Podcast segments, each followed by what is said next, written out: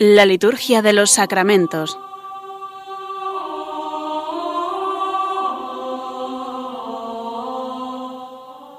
Con el Padre Juan Manuel Sierra.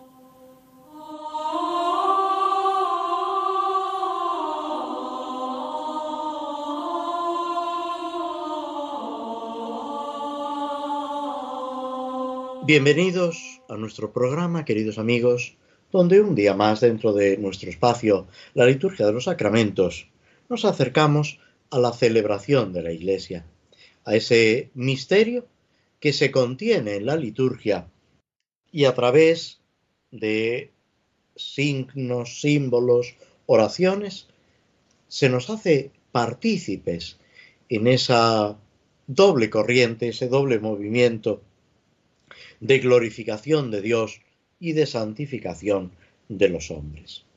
Acabamos, se puede decir, de empezar el mes de octubre, ya con el curso iniciado, con tantas actividades, y este mes de octubre viene marcado desde su inicio por una celebración que se sale un poco de las categorías habituales de eh, los grados litúrgicos. Son las témporas de acción de gracias y de petición, que el misal lo denomina feria mayor. Antes de la reforma del calendario tras el Vaticano II, en realidad había cuatro témporas, cuatro, digamos, días especiales en el que se pedía a Dios, se le daba gracias, con ese sentido, por una parte, de los bienes materiales, de la cosecha, los frutos del campo, la actividad humana, pero también de esa realidad espiritual, digamos, de ese crecimiento en la fe, en la vida cristiana, de ese pedir perdón por las cosas que no hacemos bien o no hacemos adecuadamente. Esto, que ahora en el actual calendario litúrgico queda reducido a un día o a tres días, pero sucesivos, viene eh, de alguna manera a unirse a lo que podríamos llamar ese comienzo del curso, Así como con el año nuevo. Damos gracias a Dios por el año que ha terminado y pedimos por el año que comienza, ahora en esta celebración le pedimos al Señor que las actividades durante el curso sean causa de bendición de Dios, de santificación para nosotros y de dar gloria al Padre por Cristo en el Espíritu Santo. Esta feria mayor no es la única celebración que eh, concurre en esta semana, más bien lo contrario, es una semana que podemos decir que está cargada de celebraciones. Aunque no hubiera ningún santo, podemos acudir a otros santos que están en el martirologio en su día, a las misas por diversas necesidades, una de las cuales nos servirá para la segunda parte del programa, o también en determinados días para las misas votivas. Pero en esta semana comenzamos hoy mismo, día 2 de octubre, con la memoria de los santos ángeles custodios. Si la semana pasada celebrábamos a los santos arcángeles Miguel, Gabriel y Rafael, hoy celebramos a los ángeles custodios, estos ángeles que Dios en su providencia pone para que nos acompañen, para que nos cuiden. Jesús en el Evangelio dice que los ángeles de los pequeños, están viendo siempre al Padre Celestial y protegiendo. En la Sagrada Escritura, en la Biblia, aparecen repetidas veces esta intervención del ángel del Señor. Estas criaturas son creadas por Dios, son seres espirituales que se unen a nosotros en esa glorificación, en esa alabanza a Dios y que además son mensajeros y son colaboradores con Dios en esa historia de la salvación, en esa obra maravillosa de la providencia, que es la creación y la redención. En el yo confieso, esta oración de la misa, que también eh, está recomendada en el sacramento de la penitencia y en la piedad personal, pedimos la intercesión de los ángeles, el cuidado de los ángeles. También hay otras oraciones que se dirigen al ángel de la guarda o a los ángeles en general. En la plegaria eucarística primera se habla del ángel que eleva esa ofrenda de Cristo y de la Iglesia.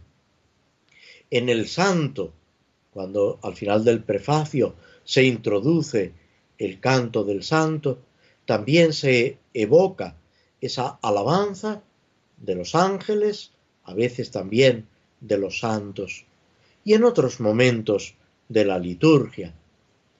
Es importante que este aspecto que forma parte de la fe, cuando decimos en el credo, creador de lo visible y lo invisible, nos estamos refiriendo también a los ángeles, a las criaturas angélicas, que en condiciones normales no son visibles a nosotros, pero que están asociados a nosotros en esa obra maravillosa de la creación y la redención.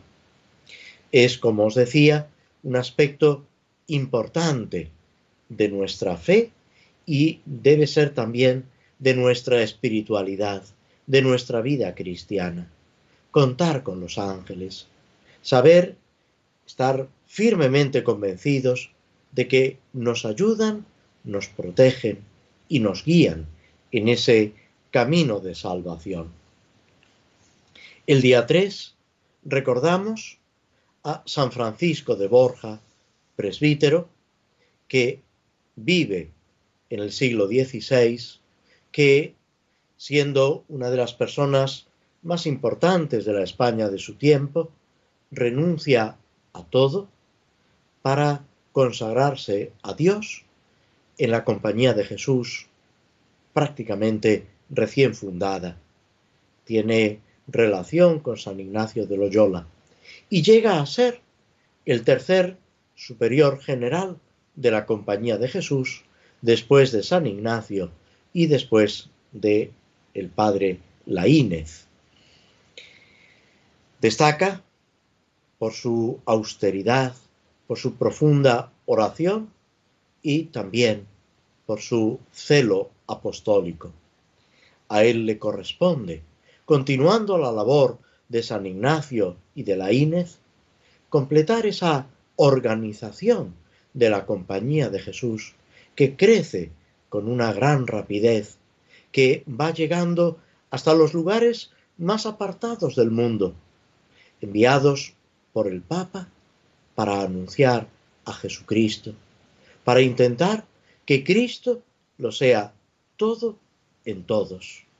Es un ejemplo para nosotros de renuncia, de abnegación, de oración profunda.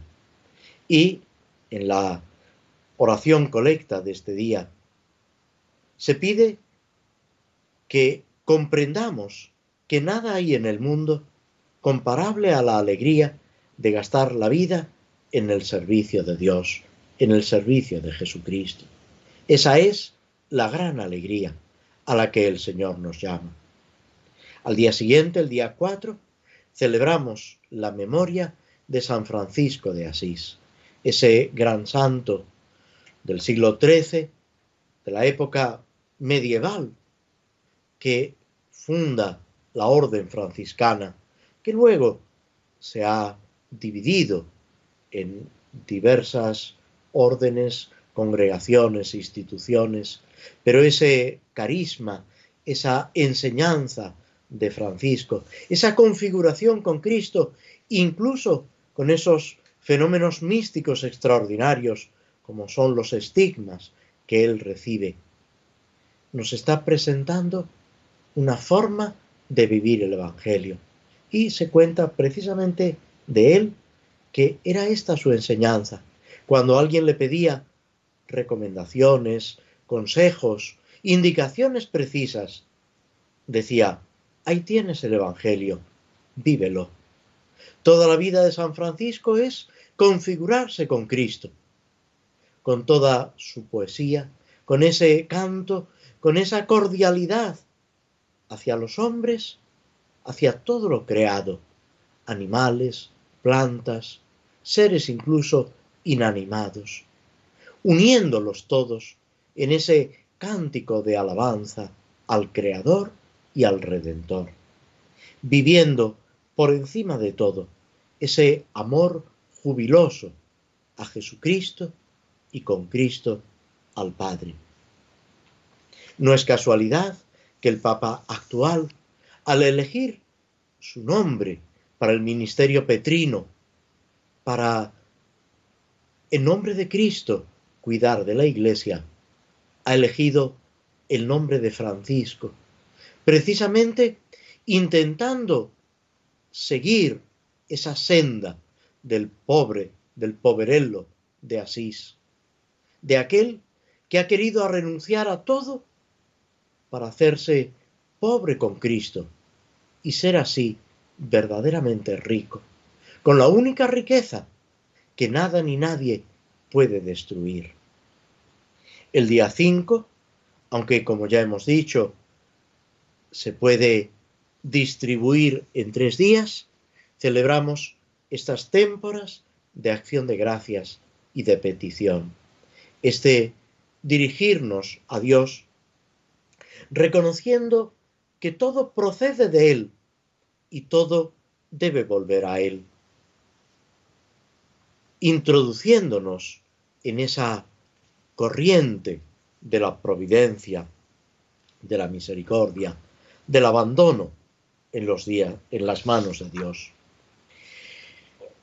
Son muy ricos los formularios de estos días que el misal nos ofrece, tanto cuanto se celebra en un solo día como cuando se celebra en tres días, con varios formularios de misa, con oraciones, con antífonas de entrada, incluso con lecturas.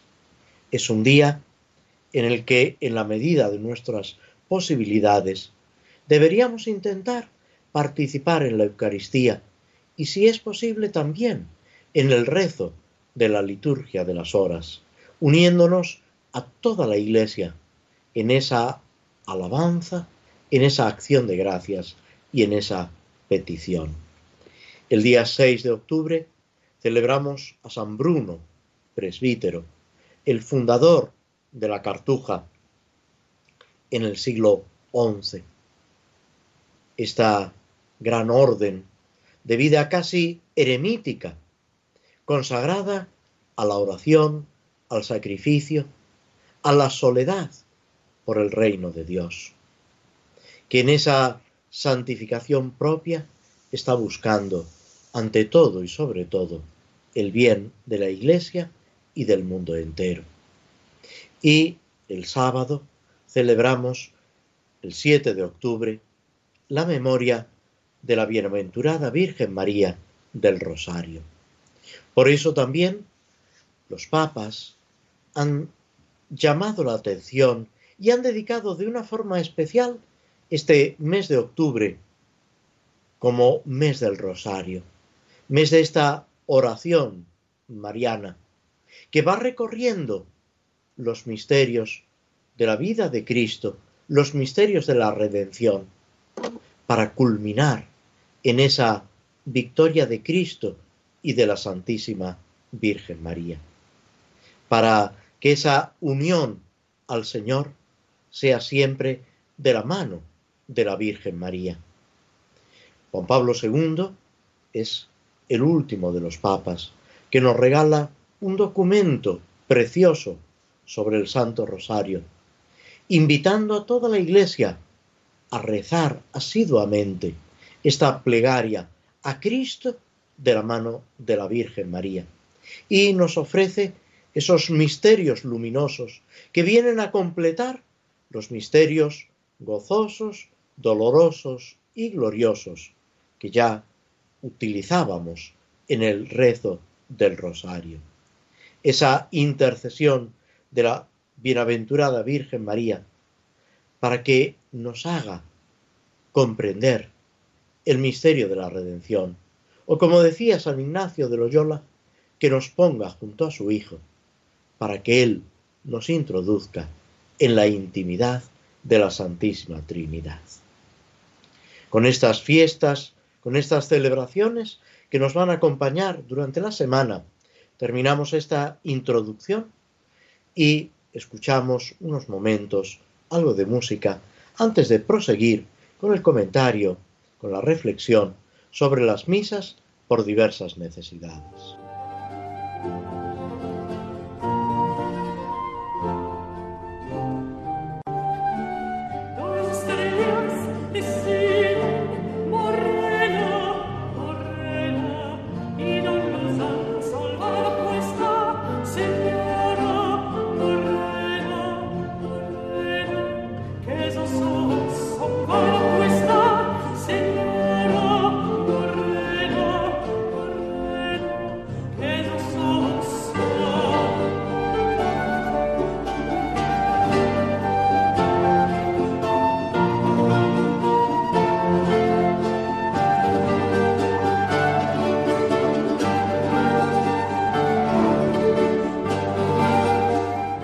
Estás escuchando en Radio María la Liturgia de los Sacramentos con el Padre Juan Manuel Sierra. Nos estábamos ocupando en nuestro programa anterior del segundo formulario que el misal indica por la santificación del trabajo humano. Es un formulario, como decíamos, incompleto en el sentido que no presenta las antífonas de entrada y de comunión. Cuando hay canto en la celebración, lógicamente estas antífonas no se utilizan. Si quisiéramos eh, emplear algunas porque no hay canto, podríamos utilizar las del otro formulario o también las de el día que corresponda del año litúrgico. Habíamos reflexionado ya sobre la oración colecta de este día y quedan por eh, ocuparnos la oración sobre las ofrendas y la oración después de la comunión. Ambas son relativamente breves, apenas podemos decir tres líneas, que en el misal español la oración sobre las ofrendas son cuatro, porque la primera está formada por dos palabras. Acepta, Señor, esa petición con la que iniciamos la oración sobre las ofrendas y que se dirige, lógicamente, a, esas, a esos dones de pan y de vino u otras ofrendas que hemos colocado sobre el altar o junto al altar. Acepta los dones de tu iglesia en oración. Este, esta expresión, la iglesia en oración, que incluso ha servido de título a un libro muy famoso, un manual de liturgia coordinado por un célebre liturgista, Martimor, ya fallecido, un liturgista francés. El libro se publicó en francés antes eh, de terminar el Concilio Vaticano II, luego fue publicado en español, hubo una segunda edición ya eh, unos años después del Concilio Vaticano II, que a su vez ha sido también traducida. Y precisamente el título es La Iglesia en oración, porque es lo que constituye, podemos decir, la liturgia, la Iglesia en oración, y el mismo Concilio Vaticano II en la Constitución sobre la Sagrada Liturgia, Sacrosantum Concilium, nos dice que es eh, la acción por excelencia de la Iglesia, la liturgia, cuya eficacia, eh, cuyo, digamos, eh, grado no lo iguala ninguna otra acción de la Iglesia. También el mismo Vaticano II reconoce que la liturgia no agota la acción de la Iglesia. Es más, antes de la participación litúrgica, tiene que preceder una evangelización, un anuncio, y luego tiene que seguir un compromiso en lo espiritual, en lo caritativo, en lo social, una acción apostólica. Pero todo tiene en la liturgia su fuente y su fin. Todo procede, podemos decir, de la acción litúrgica y tiende a esa acción litúrgica. ¿Por qué? Porque la acción litúrgica, no lo olvidemos, es la misma acción santificadora de Cristo en la última cena en el Calvario, en el sacrificio de la cruz, de cuyo sacrificio, de cuyo costado en la cruz manan sangre y agua, en la que los apóstoles y los padres de la Iglesia ven simbolizados los sacramentos, el bautismo y la Eucaristía. En realidad, toda la vida litúrgica de la Iglesia que santifica, que da vida por donde quiera que se derrama. Pues esta Iglesia en oración presenta los dones, lo que ha recibido del mismo Dios, el pan y el vino, unido a nuestras propias vidas, unido a nuestra oración. San Pablo invita a que cada uno como piedras vivas nos unamos en la edificación de ese templo de Dios que es la iglesia. Y haz que el trabajo del hombre, dice, sigue diciendo la oración, que ahora te ofrecemos, es lo que comentábamos hace un momento, ese ofrecimiento de nuestra actividad y de nuestro propio ser, merezcamos asociarnos a la obra redentora de Cristo. Dirá también el apóstol San Pablo, completo en mi carne lo que falta a la pasión de Cristo. ¿Qué es lo que le falta a la pasión de Cristo? Pues esa adhesión de cada uno de nosotros, que, como también le dice San Pablo a uno de sus colaboradores, tomemos parte en los duros trabajos del Evangelio según la fuerza de Dios, según la fuerza que Dios nos dé. Asociarnos a esa obra redentora de Cristo y nos asociamos de una forma especial en la misa y en la comunión eucarística, pero también en la oración personal, en el apostolado, en las acciones de caridad que vamos realizando, cuando estamos reunidos en el nombre de Cristo, porque dice el Evangelio que donde dos o más están reunidos, allí estoy yo en medio de ellos. Y ese es el tesoro que el Señor nos da. La oración después de la comunión, con la que se cierra este segundo formulario por la santificación del trabajo humano, invoca también a Dios con el título de Señor, comienza pidiendo, te rogamos, Señor, que gobiernes con los auxilios temporales a quien te dignas renovar con los misterios eternos. Es una petición, podemos decir, breve, sencilla, pero al mismo tiempo sumamente completa. Estamos pidiendo al Señor los auxilios temporales, aquello que necesitamos para nuestro trabajo, para nuestra subsistencia, como en el Padre nuestro, pero al mismo tiempo apoyados en esos misterios eternos que nos renuevan. ¿Cuál es el misterio eterno? La salvación de Dios, la redención de Cristo, el sacrificio de la cruz, que se actualiza cada vez que celebramos la Eucaristía y del cual participamos por nuestra presencia activa en la celebración de la misa y de una forma especialísima en la comunión, cuando recibimos el cuerpo y la sangre de Cristo.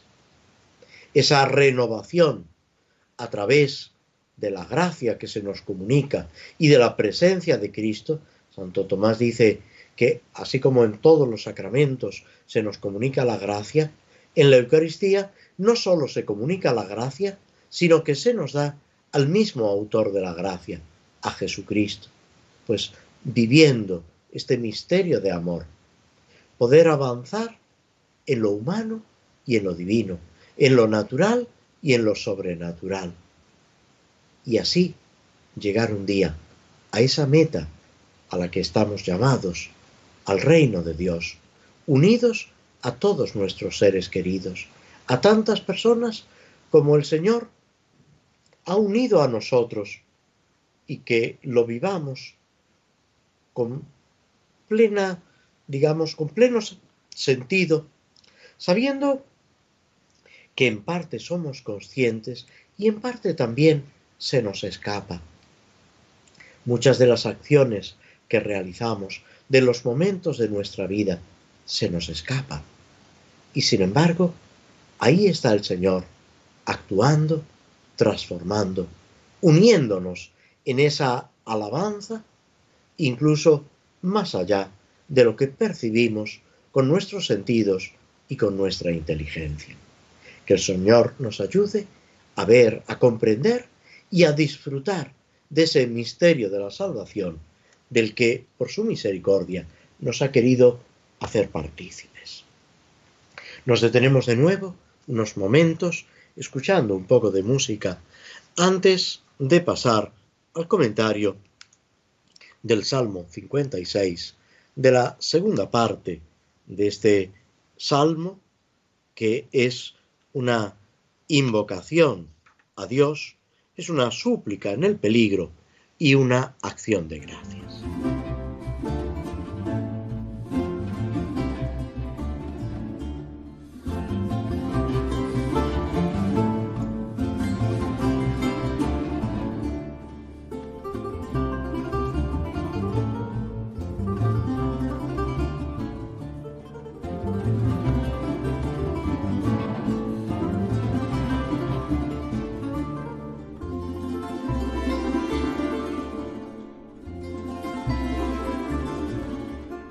La liturgia de los sacramentos.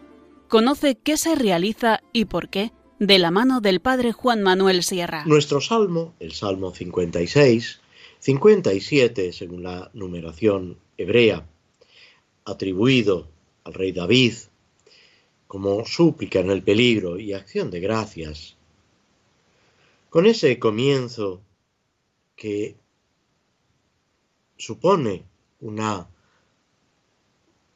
digamos, un reconocimiento, una confesión explícita o implícita de nuestra debilidad y nuestros pecados. Misericordia, Dios mío, misericordia, que mi alma se refugie en ti. A partir del versículo octavo hasta el final, lo ocupa esa acción de gracias, confiada en la salvación de Dios. Comienza en el versículo octavo con las palabras, Mi corazón está firme, Dios mío, mi corazón está firme. Voy a cantar y a tocar. Despierta, gloria mía. Despertad, cítara y arpa. Despertaré a la aurora. Después de la noche que supone el sufrimiento, la angustia, el miedo, viene esa aurora de la salvación de Dios ese cántico ilusionado, que precisamente se fundamenta en Dios. Jesús invita a construir nuestra casa sobre roca. En los salmos, con mucha frecuencia, se utiliza esta misma imagen. Dios es la roca, el fundamento sobre el que podemos edificar con toda confianza. Mi corazón está firme. ¿Por qué? Por descubrir ese amor de Dios, esa presencia de Dios a mi lado.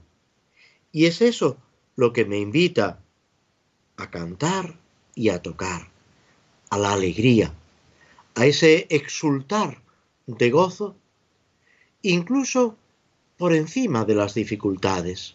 El libro de Job, que es un libro que presenta ese drama del sufrimiento, del dolor, de la enfermedad, que a veces incluso se experimenta como algo injusto, como una desolación, al final concluye con esa victoria de Dios y victoria de Job, esa victoria del hombre que por encima de todo confía en el Señor. Incluso en esa diatriba, en esa discusión con sus amigos, Job proclama, al final veré a Dios, me alzaré sobre el polvo. Es la confianza, la esperanza que también se repite una y otra vez en los salmos. Es esa aurora de salvación. El corazón está firme, canta, toca, llama a todos los que lo rodean a participar de esa alegría, una alegría desbordante, comunicativa. Dice Santo Tomás, Santo Tomás de Aquino, que el amor es difusivo, el amor tiende a comunicarse, a extenderse. Y eso le pasa a Dios con la creación y con la redención. Y eso mismo estamos llamados a vivir cada uno de nosotros, a disfrutar de ese misterio del ser de Dios que nos sale al encuentro. Es una idea que aparece en el catecismo de la Iglesia Católica y que ya repetía San Juan Pablo II. Lo característico de nuestra fe es que Dios nos sale al encuentro. Eso es la revelación. No es ya que el hombre busca a Dios, sino que Dios busca al hombre. Y en esa búsqueda amorosa, solícita, llega hasta dar la vida por cada uno de nosotros. Y por eso San Pablo puede decir y nos brinda a cada uno de nosotros la frase para que la digamos y la vivamos. Me amó y se entregó a la muerte por mí. Es ese misterio de amor del que somos hechos partícipes por la redención, por los sacramentos. Dar gracias a Dios entre los pueblos, celebrarlo ante las naciones. ¿Por qué? Porque su bondad es más grande que los cielos. Lo que para el israelita era superior a todo, el cielo, la grandeza del universo, pues es mucho más pequeño que esa bondad de Dios, que ese amor de Dios, que Dios mismo que se nos comunica. Y su fidelidad más alta que las nubes. Dios no se vuelve atrás. Dios nunca se desdice de sus promesas y de sus dones. A pesar de nuestra pobreza, de nuestras infidelidades, de nuestros pecados, el Señor sigue siempre fiel a sus promesas. Esto se repite, se afianza, más todavía en el Nuevo Testamento, pero podemos decir que recorre toda la historia de la salvación como una realidad maravillosa.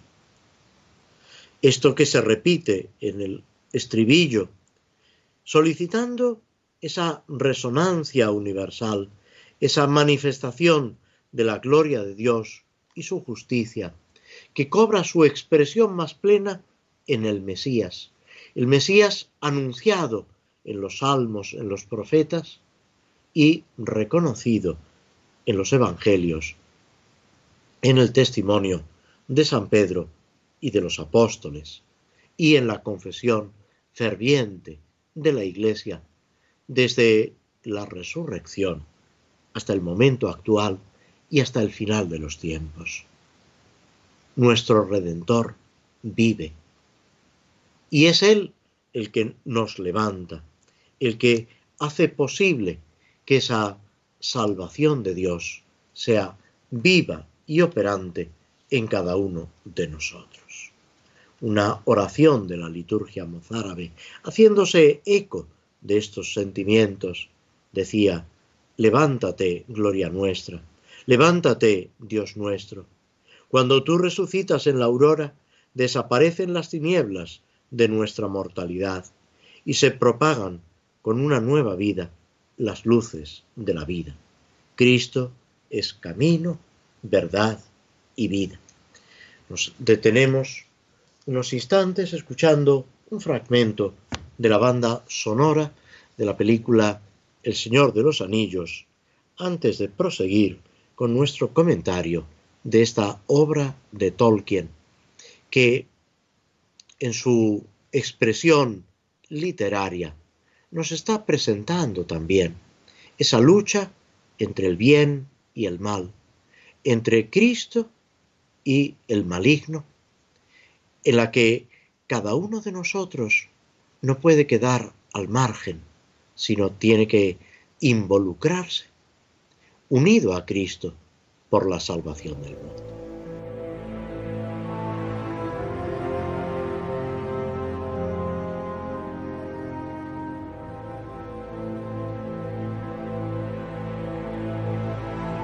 La liturgia de los sacramentos con el padre Juan Manuel Sierra. En nuestro acompañar a Frodo en su viaje, llevando el anillo, intentando, con muchas dificultades, poder destruirlo y acabar, en cuanto depende de él, con el mal que les está amenazando.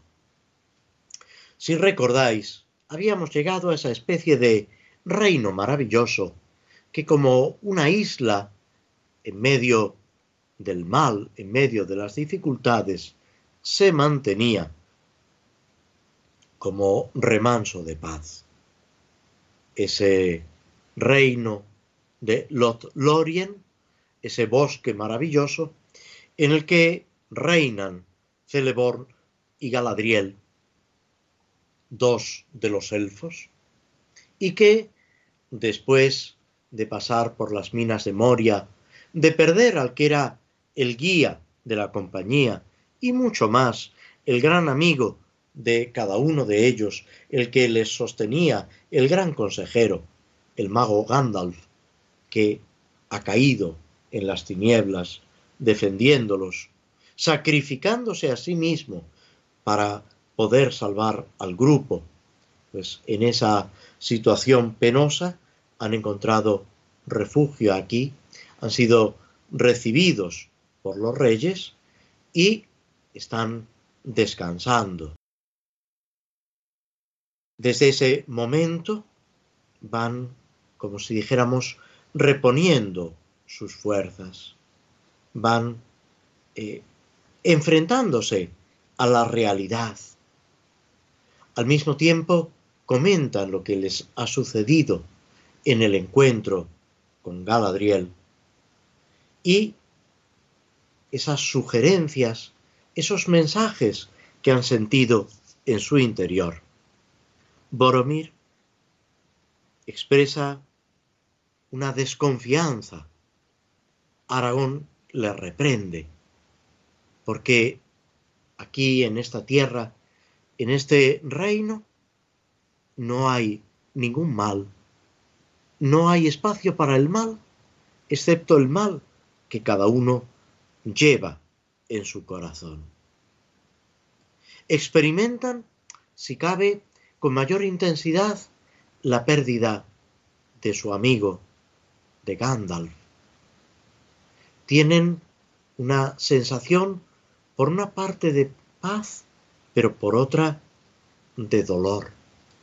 Es como si dijéramos enfrentarse, tranquilamente a la realidad en la que nos encontramos, sin dejarse engañar por la precipitación, por el ruido, algo que pasa tantas veces en nuestra sociedad actual y que en realidad no cura, no sana el corazón, no nos ayuda a enfrentarnos de verdad a la realidad y a nosotros mismos. Es necesario el silencio, la paz, la meditación serena para sopesar, para afrontar y para sentirnos al mismo tiempo reconfortados. Esa presencia de los amigos también les ayuda poco a poco a ir recuperando la estabilidad que habían perdido. Es significativo que los primeros cristianos y luego en la tarea evangelizadora, siempre desde Jesús que manda a sus discípulos de dos en dos, la iglesia, las órdenes, congregaciones, instituciones religiosas, han procurado que se vaya en grupo, unidos, y donde quiera que se ha llegado, se han formado comunidades cristianas para vivir ese apoyo, esa comunión. Sigue diciendo nuestro amigo Tolkien que una tarde Frodo y Sam paseaban al aire fresco del crepúsculo por el jardín. En realidad, si pensamos un momento, nos está como evocando la narración del Génesis, cuando al atardecer Dios bajaba a pasear con los hijos de los hombres, con Adán y Eva. Ese encuentro en la intimidad. No es, por supuesto, que Tolkien se esté refiriendo aquí al Génesis o haciendo una alusión clara a, a Dios, por supuesto. Pero la forma de narrarlo sí que de alguna forma hace que resuenen eh, en nuestro entendimiento, en nuestra memoria, esas palabras, ese relato del Génesis. Frodo está preocupado porque empieza a comprender que deben partir, que se encuentran muy bien en Lothlorien, pero que es necesario ponerse en camino, que no pueden demorarse más. Sam está de acuerdo. Al mismo tiempo, afirma claramente que no quiere irse, aunque también siente que si deben irse, si es necesario partir, es mejor irse enseguida. Cuando dejemos estas tierras, extrañaremos, dice a Gandalf, más que nunca. Al mismo tiempo, tienen deseo de volver a ver a Galadriel, a la dama de los elfos. Y de repente, como cumpliéndose ese deseo, ella misma les sale al encuentro, les hace una seña de que se acerquen y se adentren aún más en el jardín. Les muestra una especie de pilón de plata, ancho, poco profundo, con un jarro a su lado, también de plata. Galadriel llena ese pilón de agua y se lo muestra como el espejo de Galadriel. Os he traído para que miréis si queréis hacerlo.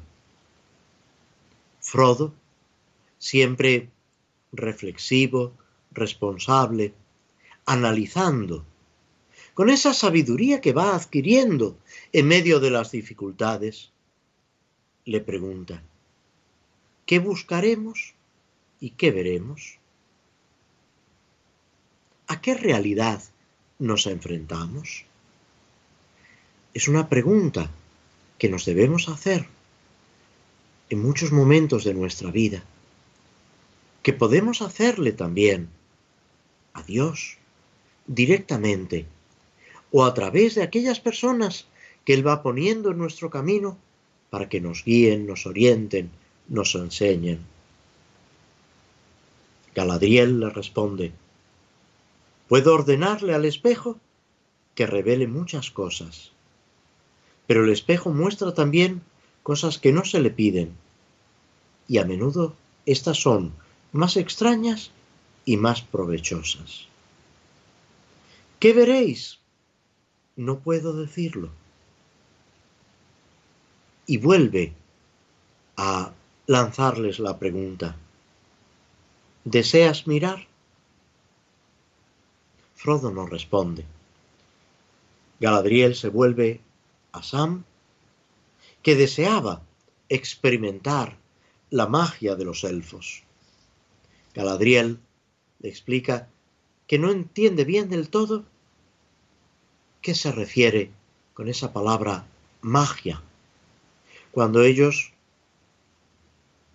quieren referirse con esa palabra tanto a fenómenos, a acciones buenas como las de Galadriel, o acciones intrínsecamente perversas como las de Sauron, el gobernador de Mordor, el Señor Oscuro. Sam se dedica a mirar. No debe tocar el agua. Y empieza a ver una sucesión de escenas, ve a Frodo como dormido, ve la comarca, la población de donde él viene, ve a, a su padre, ve cómo derriban árboles, cómo suceden cosas terribles. Y queda compungido, queda indignado. Y en ese momento se decide a volver inmediatamente. Y la dama lo pone en guardia. ¿Por qué? Porque hay cosas que el espejo muestra que no han ocurrido y quizá no ocurrirán si no nos apartamos del camino señalado. El futuro es incierto para nosotros. Lo importante, y con esta enseñanza queremos terminar, es cumplir esa tarea que se nos ha encomendado. Desde la fe diríamos, hacer la voluntad de Dios. No ceder ante las sugestiones, ante los falsos engaños ante las expectativas que a veces el mundo nos presenta, sino que en todo y sobre todo, el amor de Dios, la voluntad de Dios, el seguimiento de Cristo, sea lo que dirija y gobierne nuestra vida. Con esto concluimos nuestro programa, esperando volver a encontrarnos, si Dios quiere, dentro de dos semanas.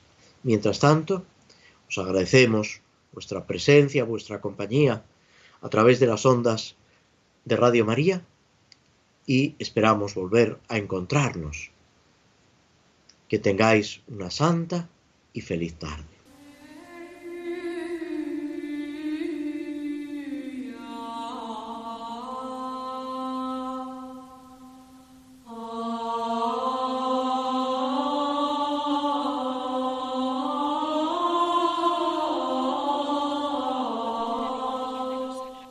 Así concluye en Radio María la Liturgia de los Sacramentos, un espacio dirigido por el Padre Juan Manuel Sierra.